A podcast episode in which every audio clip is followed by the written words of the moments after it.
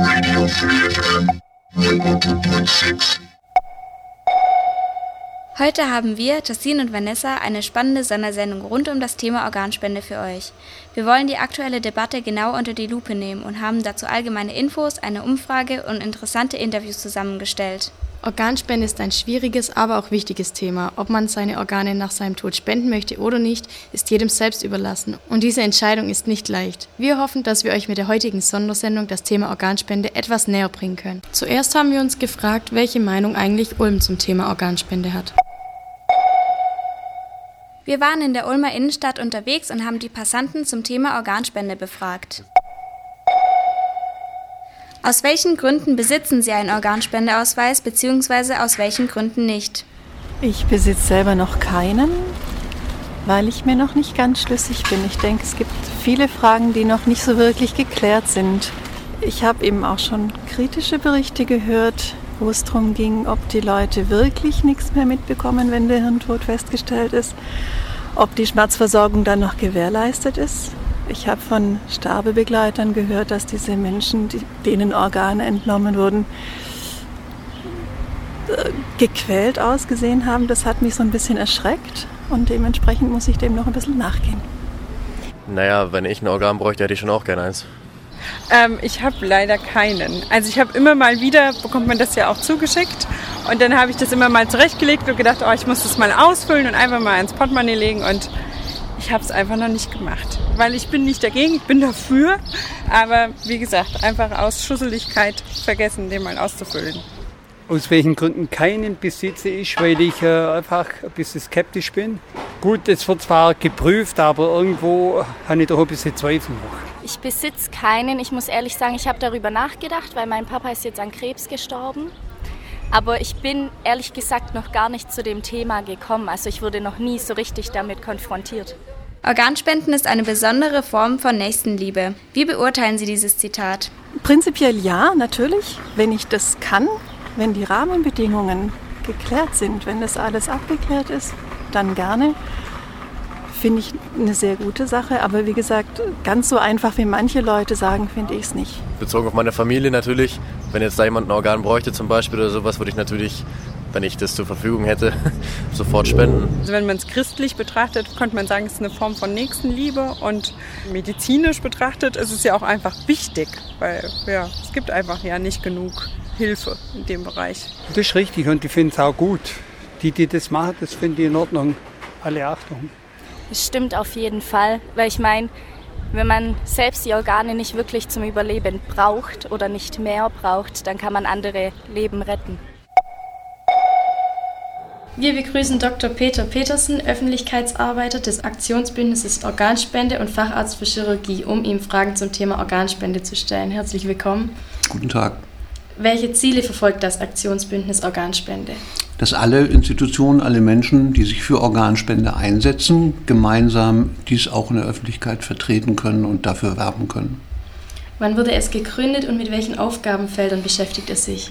Gegründet wurde es im Jahr 2006. Das war das Jahr, in dem das äh, Landeskrankenhausgesetz in Baden-Württemberg in der Weise geändert wurde, dass Transplantationsbeauftragte in den Krankenhäusern äh, eingerichtet wurden. Also solche Ärzte, die sich für Organspende engagieren, die zum Beispiel darauf achten, dass ein Patient, der Organe spenden möchte, diese auch spenden kann. Weil wir wissen, und das war, ist heute leider zum Teil auch noch so, aber war früher sicherlich häufig der Fall, dass nicht jeder Mensch, der einen Spendeausweis in der Tasche hat, auch dann tatsächlich, wenn er stirbt, äh, eine Spende durchgeführt wird oder im Krankenhaus man dran denkt, man die Zeit dafür hat und sich darum kümmert. Welche Organe und Gewebe können derzeit gespendet werden? Das sind die bekannten Organe Herz, Lunge, Leber, Niere und unter den äh, und die Bauchspeicheldrüse als selteneres Organ und unter den Geweben vor allem die Augenhornhaut, die gespendet wird. Gibt es bestimmte Altersbeschränkungen, die angeben, wann man Gewebe und Organe spenden kann?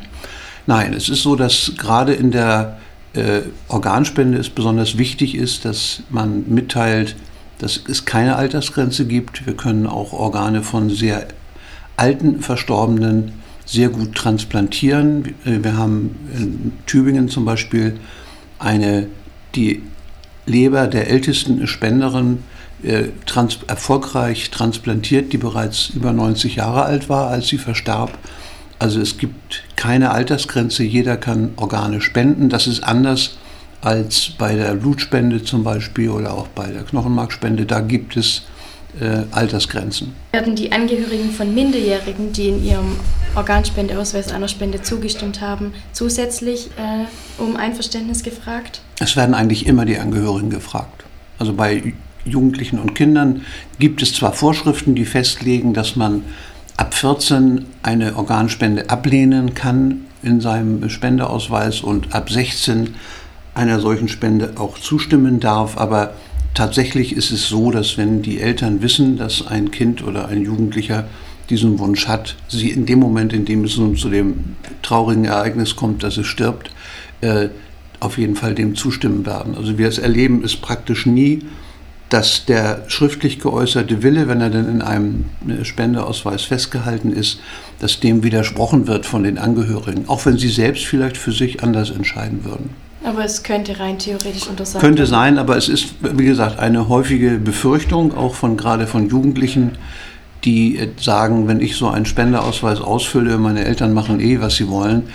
Das ist in der Praxis überhaupt nicht so, sondern in der Praxis ist eben ein Todesfall in dem Alter erstmal sowieso sehr selten und wenn dann auch eine solche ernste Angelegenheit, dass die Eltern dann durchaus bemüht sind, auch alles in dem Sinne äh, des Verstorbenen zu regeln und das gilt eben für junge wie für alte Menschen, wenn sie sterben, dass die Angehörigen sich nach den Wünschen des Verstorbenen in der Regel schon richten. Unter welchen Voraussetzungen kann die Organentnahme allgemein ähm, stattfinden?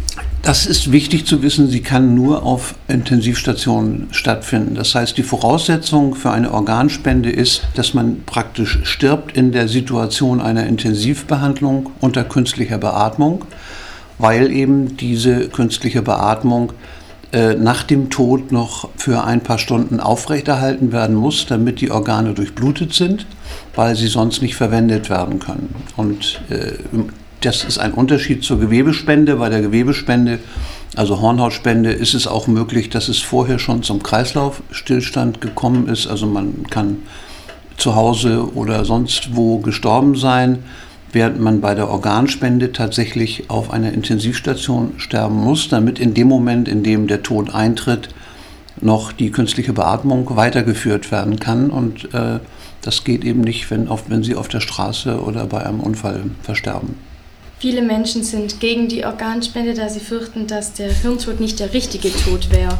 Äh, und sie würden dadurch dann trotzdem Schmerzen empfinden. Was bedeutet denn Hirntod jetzt ganz genau? Ja, es bedeutet, dass der Tod des gesamten Körpers und eben auch letztlich des Gehirns vollkommen eingetreten sein muss und vorher diese Organe nicht entnommen werden. Und während eben in einem normalen Todesfall, bei dem keine Spende gewünscht ist, die Unterstützungsmaßnahmen des Patienten, also zum Beispiel die künstliche Beatmung, dann auch vorher abgebrochen werden können, wenn klar ist, dass diese Beatmung für Sie, für Sie als Patienten, für den Betroffenen keinen Sinn mehr macht, dann wird sie eingestellt. Auch wenn theoretisch unter dieser künstlichen Beatmung äh, der Patient noch eine gewisse Zeit weiterleben könnte, äh, würde man in einem solchen Fall äh, dann die Behandlung beenden, wenn sie, weil sie für den Patienten selbst keinen Sinn hat. Im Falle einer Organspende ist es aber anders. Im Falle einer Organspende muss der Tod eingetreten sein. Das heißt, der Patient, der Organe spenden will, wird länger beatmet und hat länger sozusagen diese Phase der Intensivbehandlung. Von daher ist die Befürchtung, dass die, wie das ja auch in einigen Interviews zum Ausdruck kam, dass die Maschinen quasi früher abgestellt werden, ist äh, un unberechtigt. Es ist in der Realität genau umgekehrt. Bei einer vorgesehenen Organspende dürfen sie erst abgeschaltet werden, wenn der Tod festgestellt ist. Dagegen dürfen sie bei einem Patienten, der nicht spenden will, auch früher abgeschaltet werden, wenn die Behandlung für ihn keinen Sinn mehr macht und ihn nur äh, unnötig sozusagen äh, am Leben hält. Was geschieht mit dem Leichnam nach der Organspende? Der wird ganz normal zugenäht, wie das zum Beispiel auch nach Sektionen oder anderen Untersuchungen der Fall ist und wird in einen äh, ansehnlichen Zustand versetzt und dann äh, ganz genauso bestattet, wie das mit allen anderen Menschen auch passiert, die sterben. Warum werden Organe manchmal von den Organempfängern abgestoßen? Weil der Körper ist einfach so darauf programmiert ist, dass er fremdes Gewebe genauso wie auch Krankheitserreger bekämpft.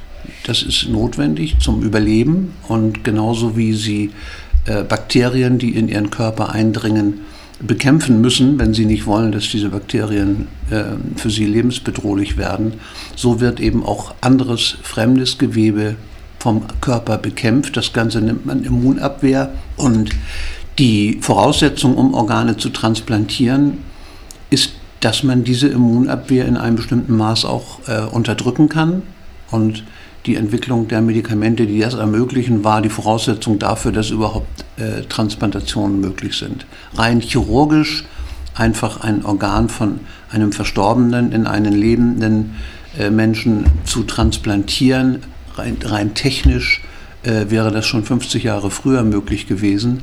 Aber die entscheidende Voraussetzung ist tatsächlich, dass man diese Abstoßungsreaktion verhindert. Gibt es da auch eine Zahl, in wie vielen Fällen eine Organspende funktioniert? Das sind über 95 Prozent äh, derzeit, bei denen es eben nicht zu irgendwelchen akuten Abstoßungsreaktionen kommt.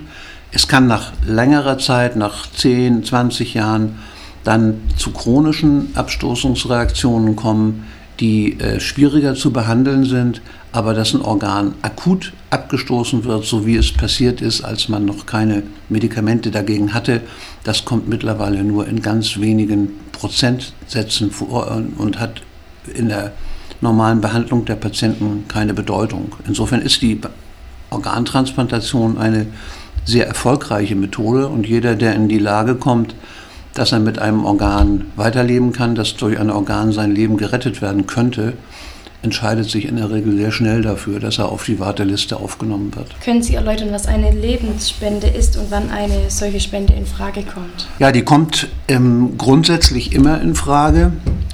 Aber wir sind der Meinung, dass wenn Organe von Verstorbenen zur Verfügung stehen, und so hat das auch der Gesetzgeber festgelegt, dann werden mit Priorität solche Organe genommen. Das heißt, wenn äh, Sie kein Organ von einem Verstorbenen bekommen. Sie stehen auf der Warteliste sozusagen in verlorener Position und wissen, Sie bekommen erst so lange, nach so langer Zeit ein Organ, dass bis dahin Sie vielleicht nicht mehr leben. Dann kann äh, eine Lebensspende stattfinden und dann ist sie auch juristisch und ethisch zu rechtfertigen, aber eben nur dann, wenn keine äh, Organe von Verstorbenen zur Verfügung stehen. Das ist ausdrücklich im Gesetzestext auch des Transplantationsgesetzes so festgehalten. Und es muss als zweite wichtige Voraussetzung natürlich gewährleistet sein, dass diese Entscheidung des Spenders vollkommen freiwillig ist, dass da kein Druck, kein Geld oder irgendetwas anderes im Spiel ist. Dafür gibt es eigens Kommissionen, die das überprüfen. Bisher besitzen noch recht wenige Leute einen Organspendeausweis. Fänden Sie es sinnvoller, wenn man nur dann einen Ausweis äh, mit sich führen müsste, wenn man der Organspende nicht einwilligt? Ja, dieses Prinzip der, ähm, der Zustimmung bzw. des Widerspruches ist ja auch in verschiedenen europäischen Ländern unterschiedlich geregelt. Es gibt also europäische Länder, und das sind sogar die Mehrheit, in denen reicht es eigentlich, dass sie nicht widersprechen, damit sie Organspender werden können. Diese Regelungen sind so geschaffen worden, weil man eben davon ausgegangen ist, dass die Organspende der Normalfall sein sollte und die Ablehnung der Organspende die Ausnahme. In der Praxis ist es aber so, dass auch in den Ländern, in denen diese sogenannte Widerspruchslösung gilt, immer die Angehörigen gefragt werden. Also es wird nirgendwo in Europa äh, ein Verstorbener äh, praktisch eine Organspende zugeführt, nur weil in dem Moment keine Ablehnung da ist. Und auch die Länder, die diese Widerspruchslösung im Gesetz haben, haben also solche Register versucht einzuführen, in denen alle Menschen registriert werden und ihre Entscheidungen registriert werden, ob sie Organspende zustimmen oder ablehnen, die alle nicht keine ausreichende Beteiligung hatten. Sie können also ohne weiteres eine große Mehrheit in der Bevölkerung haben, die für irgendetwas ist, aber sie gehen nicht unbedingt hin und legen das irgendwo schriftlich nieder. Ähnliche Situationen haben sie zum Beispiel, wenn, was das äh, Erstellen von Testamenten betrifft. Also kein Mensch möchte, dass seine Nachfahren sich über irgendwelche Dinge streiten möchten und jeder wird sagen, ja natürlich ist es vernünftig, ein Testament zu schreiben. Tatsächlich schreiben es aber nur sehr wenige. Beim Spendeausweis ähnlich. Da haben wir auch, wenn wir jetzt zum Beispiel die Umfragenergebnisse nehmen, äh, eine klare Mehrheit der Bevölkerung, die für Organspende ist. Wir haben auch, wenn wir im Krankenhaus die Angehörigen fragen, eine Zustimmungsquote, die liegt mindestens bei zwei Drittel aller Befragten. Aber nur knapp ein Drittel hat einen Spendeausweis. Das heißt, von, dem, von der mündlichen Entscheidung oder von der bereits im Kopf stattgefundenen Entscheidung bis dahin, dass das dann eben auch in den Kugelschreiber äh, hineingeht, äh, ist noch ein gewisses Hindernis, was dazu führt, dass dann die Zahl der Spendeausweise noch immer deutlich geringer ist. Belgien, Deutschland, Kroatien, Luxemburg, Niederlande, Österreich, Ungarn und Slowenien sind Mitglieder von Eurotransplant. Können Sie etwas zu dieser Organisation sagen und warum es sie gibt? Die gibt es deswegen, weil die kleinen Länder für den Organaustausch selbst nicht genügend Einwohner haben. Also sie müssen bei der, es betrifft vor allem die Nierentransplantation, da ist es sinnvoll, nicht nur darauf zu achten, dass die Blutgruppe vom Empfänger und Spender übereinstimmen, sondern es ist auch erforderlich, dass sie noch darüber hinausgehende Gewebemerkmale äh, typisieren und dass sie dann immer nur den Empfänger nehmen, der wirklich die optimalen Übereinstimmung mit den Gewebemerkmalen des Spenders hat. Und das ist möglicherweise nicht der in Ihrem Krankenhaus, in dem die Organspende stattgefunden hat, vielleicht dort gerade auf der nephrologischen Station liegt, sondern das kann jemand sein, der eben 1000 Kilometer entfernt wohnt.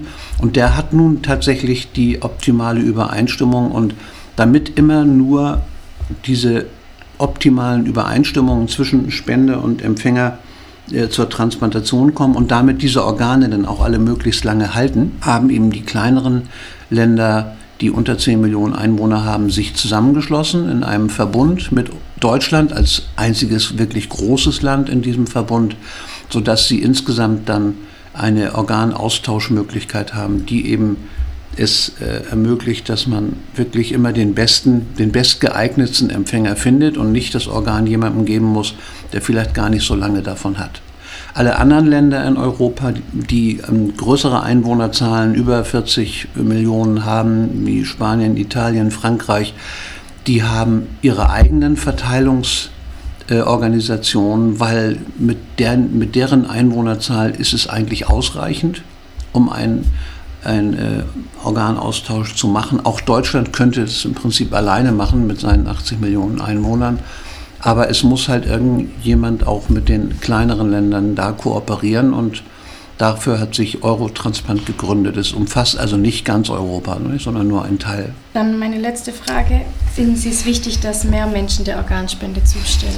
Ja, finden wir sehr wichtig, aber wir finden eben auch, dass diejenigen, die diese Organspenden umzusetzen haben, und das sagte ich ja anfangs, die Krankenhäuser, in denen eben offensichtlich auch jetzt immer noch nicht jede mögliche Organspende wirklich realisiert wird, dass die eben auch die Möglichkeiten haben, dass sie ausreichend Personal haben, dass die Transplantationsbeauftragten, also die dort für dieses Thema zuständigen, dafür auch genügend Zeit haben weil wir uns ansonsten nicht erklären können, warum wir in Deutschland so eine kleine, vergleichsweise geringe Zahl von Spendern haben, nicht, die beim, äh, ungefähr bei der Hälfte des europäischen Durchschnitts liegt, aber eine Zustimmungsquote haben, die eigentlich fast normal ist. Das passt nicht zusammen. Das kann nur dadurch zu erklären sein, dass eben doch in vielen Krankenhäusern noch nicht alle äh, Menschen, die spenden wollen, bei ihrem Tod auch eine Spende dann bekommen.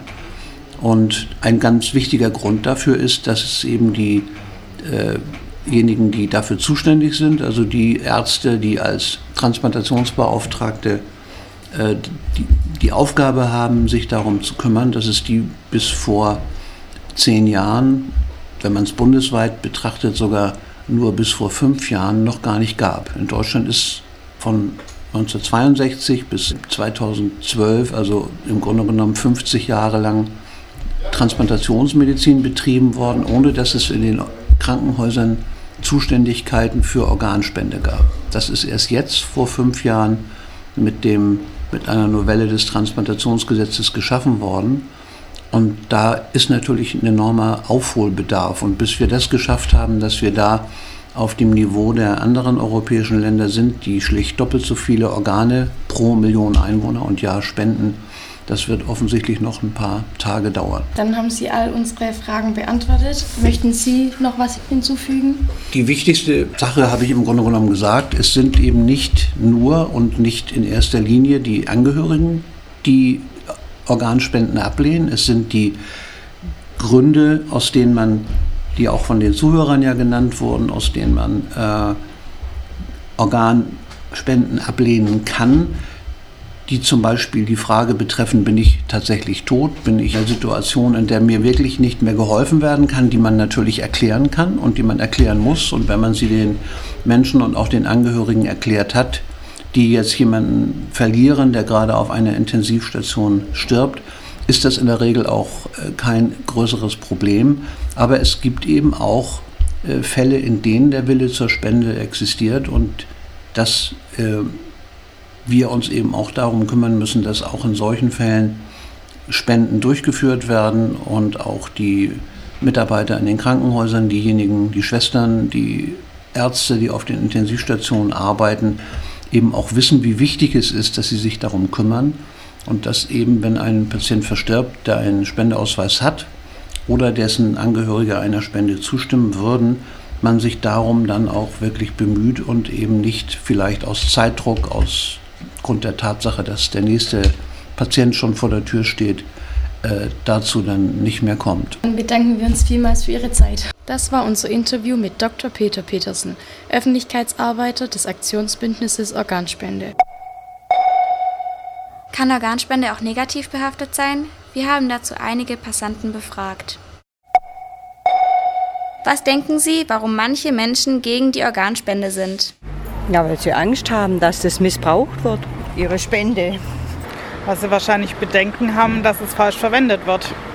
Tja, manche befürchten, dass sie zu früh fallen gelassen werden, in der Intensivstation vielleicht so. Boah, ich glaube, das hat also bei vielen religiöse Gründe.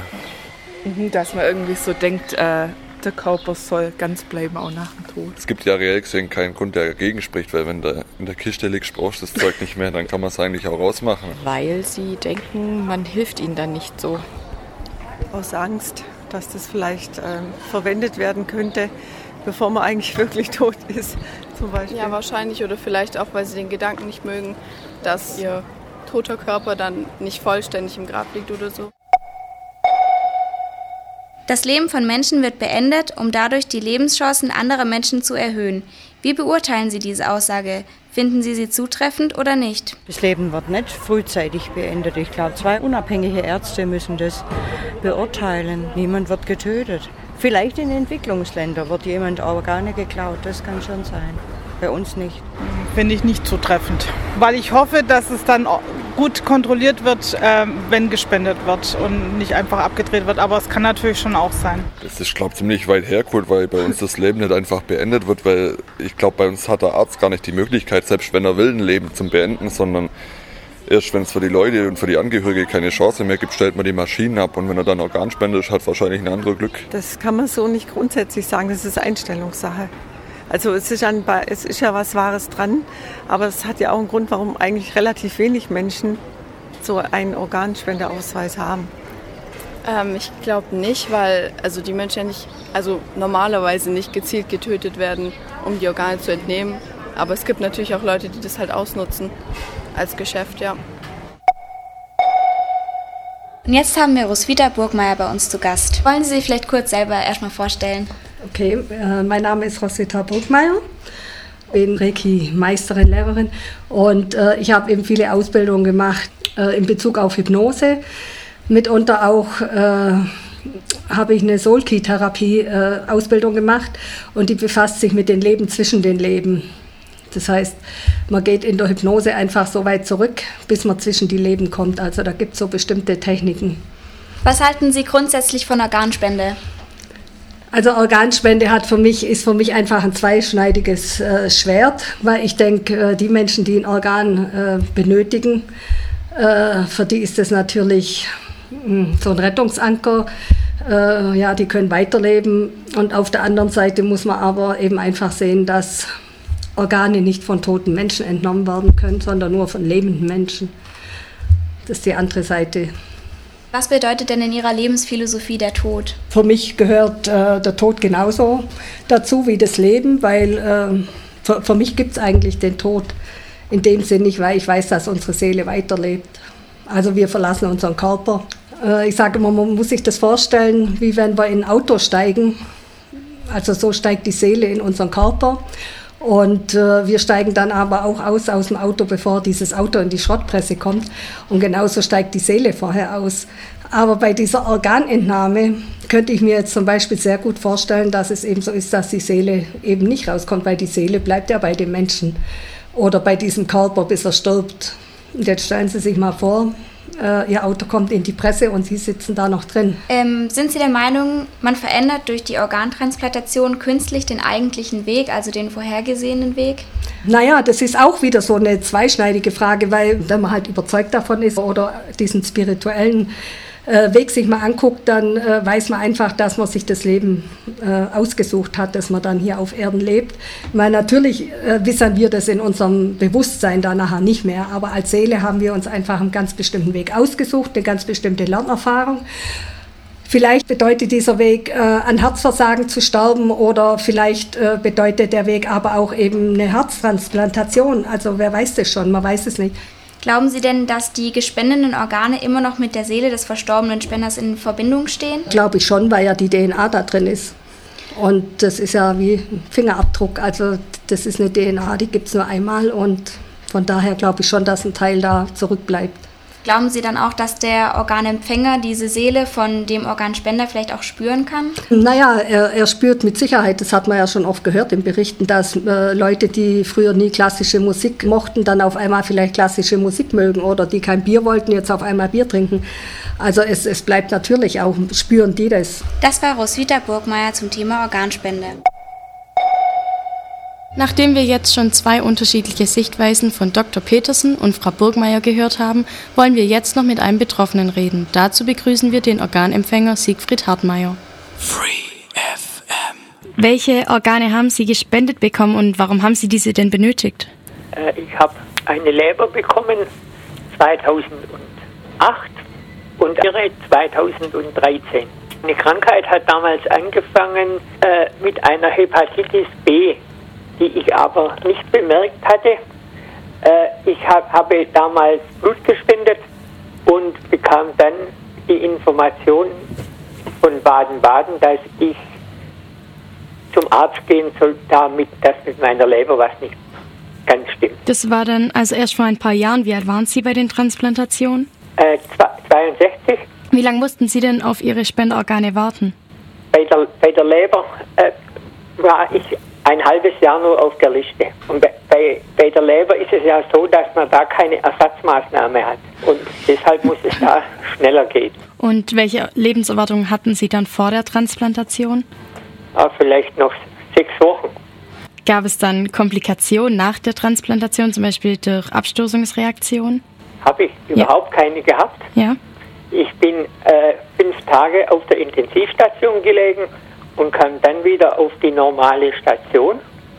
Dann bekam man so eine Broschüre und dort stand ein wichtiges Wort. Äh, Sie dürfen wieder Auto fahren. Mhm. Und außerdem äh, konnte man äh, vom, vom, Ess, vom, vom Essen her jedes, alles wieder essen. Früher hatte man sehr strenge Diät gehabt. Waren Sie sich von Anfang an, also als Sie erfahren haben, dass Sie die Krankheit haben, waren Sie sich von Anfang an sicher, dass Sie Spenderorgane annehmen wollen? Ich habe mich mit dem Thema vorher überhaupt nicht befasst. Ich habe dann mit dem Klinikseelsorger drüber gesprochen. Und der hat mich ermuntert, äh, äh, Ja zu sagen zu einer Organspende. Waren Sie dann noch skeptisch oder waren Sie schon richtig überzeugt? Ah, nein, das hat mir dann schon gereicht. Als der, als der äh, Klinikgeistliche das gesagt hat. Und ich hatte auch einen sehr guten Oberarzt, mit dem man auch über dieses Thema gesprochen hat. Und mit 62 will man auch noch nicht sterben. Ähm, wie war es dann für Sie, als Sie erfahren haben, dass es ein Organ für Sie gibt? Ich war da zu Hause und um, um 19 Uhr hat die Klinik angerufen, dass sie wahrscheinlich eine Leber bekommen. Ich soll am Telefon bleiben und eine Stunde später riefen sie an, ich soll sofort nach Tübingen kommen. Wie hat sich das dann angefühlt für Sie? Ich war, ich war so froh. Ich habe noch ein paar Bekannte, denen habe ich das noch schnell gesagt, dass ich jetzt ins Krankenhaus gehe. Haben Sie sich schon mal gewünscht zu wissen, wer Ihr Organspender war? Weil das darf man ja in Deutschland so nicht. Nein, habe ich auch noch nicht probiert. Ich habe nur einen Brief geschrieben. Äh, den habe ich über die, über die Klinik in Tübingen äh, an die Angehörigen von dem Verstorbenen geschickt. Ich habe aber keine Antwort bekommen. Ja, dann eigentlich schon meine letzte Frage. Manche Organempfänger sehen den Tag der Organtransplantation als eine Art neuen Geburtstag und feiern diesen dann auch. Wie ist das bei Ihnen so? Äh, ich bekomme auch noch Glück Glückwünsche zum Geburtstag von Bekannten. Also ja. an dem Tag, wo Sie das Oder Organ geht bekommen dann, dann gehe ich auch äh, besonders was zum Essen. Ja, auch schön. Ja. ja, möchten Sie noch irgendwas hinzufügen? Irgendwas erzählen von Ihren Erfahrungen? Ja, man, äh, man sollte halt viel mehr noch die Bereitschaft haben, Organ, äh, Organe zu spenden, also einen, sich einen Organspendeausweis zuzulegen. Aber ich kann Ihnen noch eins erzählen, wie wichtig das ist, dass man sich vorher mit dem Thema befasst. Mein Studienkollege hat mich während meiner Krankheit besucht. Ich muss sehr schlecht ausgesehen haben. Und nachher hat er mich, hat er wieder gesehen, wie, wie gut es mir wieder geht. Und hat dann zu seiner Frau gesagt, wir, wir äh, füllen auch einen Organspendeausweis aus. Eine Viertel, ein Vierteljahr später hat seine Frau einen Hirnschlag bekommen. Und als sie in Ludwigsburg im Krankenhaus ihn gefragt haben wegen Organspende, hat er gesagt, ich habe eine Minute gebraucht, um ja, ja zu sagen. Ja, und eins noch schön, ich bin, ich bin ja schon, schon 70 Jahre alt Mhm. und gehe immer noch einen halben Tag in, in, ins Büro. Muss man auch sehen, da kann man noch gut, gut leben nachher. Dann sind wir froh, dass Ihnen wieder gut geht, Herr Hartenberger. Ja. Und ich bedanke mich vielmals für Ihre Zeit. Sich über dieses Thema Gedanken zu machen, ist nicht selbstverständlich, jedoch durchaus wichtig. Vielleicht hat euch diese Sendung geholfen, eine Entscheidung zu treffen und mehr über die Organspende zu erfahren. Wir persönlich haben jedenfalls schon eine Entscheidung getroffen und besitzen bereits einen Organspendeausweis, denn wir finden, dass Organe spenden Leben retten kann, auch wenn dieses Thema sehr umstritten ist. Das war's für heute jedoch mit unserer Sondersendung. Wir wünschen euch ein schönes Wochenende. Für euch im Studio waren Justine und Vanessa. Radio 3 FM 102.6